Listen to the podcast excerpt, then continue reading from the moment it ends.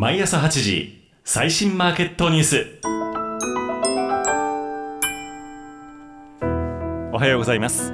毎朝8時最新マーケットニュース DJ のびーがお伝えします。11月30日木曜日です。昨日の流れアメリカの利上げ局面終了への期待感が一層強まる中ダウ平均は小幅に上昇しています。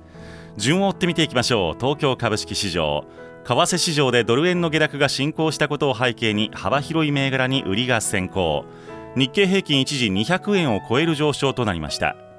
売りが一巡した後は押し目買いが入って上昇に転じたものの利益確定の売りが多く出されて再び下落しています。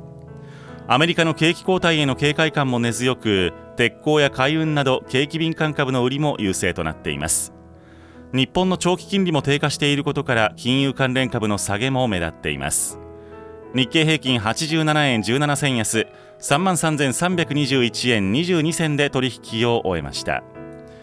海外時間ダウ平均は小幅に上昇しています。FRB による利上げ局面が終了したとの観測が一段と強まっていてアメリカの長期金利低下に伴って株式の相対的な割高感が和らいだ格好です。クリーブランド連銀のメスター総裁が現在の政策金利が良い位置にあると発言。FRB 高官の相次ぐ現状肯定発言に株式市場では投資家心理が改善しています。アメリカの GDP が速報値から情報修正されたことも経済がソフトランディングできるとの見方を強めた格好です。ダウ平均13ドル44セント高3万5430ドル42セントで取引を終えました。為替市場ドル円は売りが一服147円台後半まで買い戻されたものの上値は重くなっています。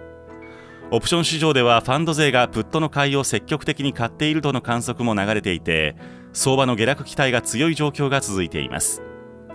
FRB 関係者の一連の発言を受けて利下げ期待が高まっていて場合によっては3月に利下げが開始されるとの見方も強まっています。ユーロは緩やかな戻り売りに押される状況。1.09台後半での推移が継続しています。本日朝方ドル円は147円ちょうど付近ユーロは1.0970付近日経平均先物3万3280円付近での推移となっています。より詳しい最新のニュースを Voicy。昨日の経済を毎朝5分ででお伝えしています。番組の概要欄からリンクをクリックしていただきましてご登録をお待ちしています。今日も良い一日をお過ごしください。